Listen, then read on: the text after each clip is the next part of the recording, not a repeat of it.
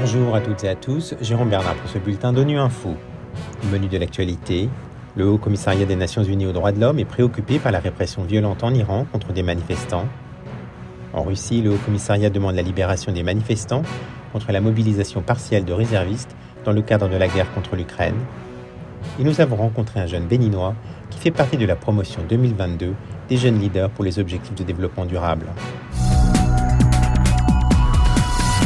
Le Haut Commissariat de l'ONU aux droits de l'homme est alarmé par la poursuite de la répression violente des forces de sécurité contre les manifestations en Iran suite à la mort de Massa Amini, une jeune femme de 22 ans, il y a 11 jours.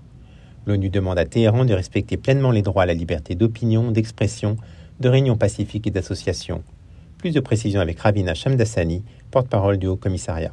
Des milliers de personnes ont participé à des manifestations antigouvernementales dans tout le pays au cours des 11 derniers jours.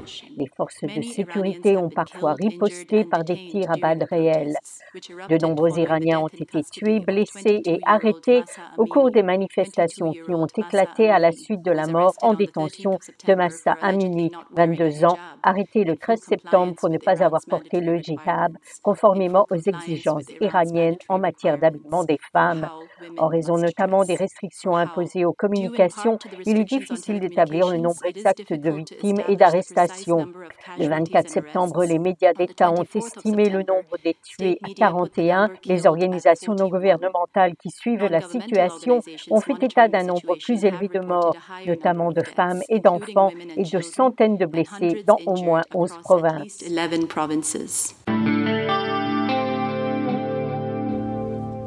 Russie, le nombre d'interpellations de manifestants se multiplie après l'annonce de la mobilisation partielle de réservistes dans le cadre de la guerre contre l'Ukraine.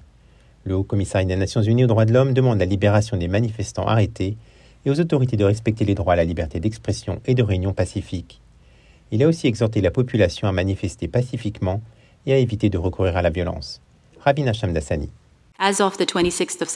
Au 26 septembre, selon des informations crédibles, quelques 2377 manifestants avaient été arrêtés depuis mercredi dernier en divers endroits du pays. On ignore combien de personnes sont encore en détention. Dans la région russe du Daghestan, les manifestations se sont poursuivies lundi pour une deuxième journée.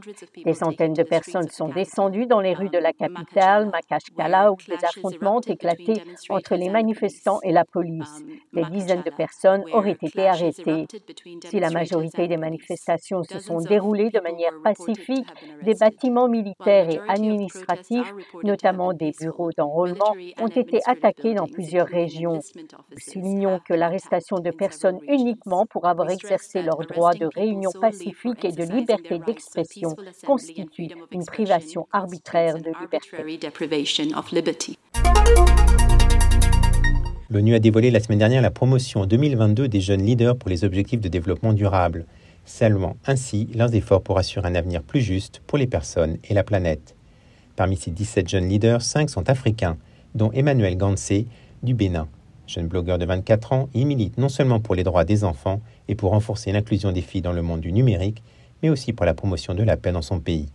On écoute. Je suis très reconnaissant de savoir ce que je fais pour la promotion de l'inclusion des jeunes dans le numérique ne passe pas inaperçu. Mon travail pour l'égalité homme-femme ne passe pas inaperçu et de savoir que que je fais au sein des associations au sein desquelles je milite, à savoir l'association des blogueurs du Bénin ou l'Institut Sonofa que j'ai fondé moi-même. Je suis très ravi de savoir que les efforts fournis dans ces organisations-là. Donc, comment devient-on jeune leader pour les ODD à 24 ans? Moi, j'ai commencé par le militantisme en faveur des droits de l'enfant en 2015 avec euh, UNICEF. Après, je me suis intéressé aux droits humains de façon générale, donc les droits des femmes. Et aujourd'hui, je travaille pour la promotion de l'inclusion des jeunes dans le numérique et cela m'amène à me consacrer également aux questions liées à la paix et à la stabilité au Bénin. Voilà la fin de ce bulletin de Nuit Info. Vous pouvez nous retrouver sur Internet et sur nos comptes médias sociaux, Twitter et Facebook. Merci de votre fidélité. À demain, même à même fréquence.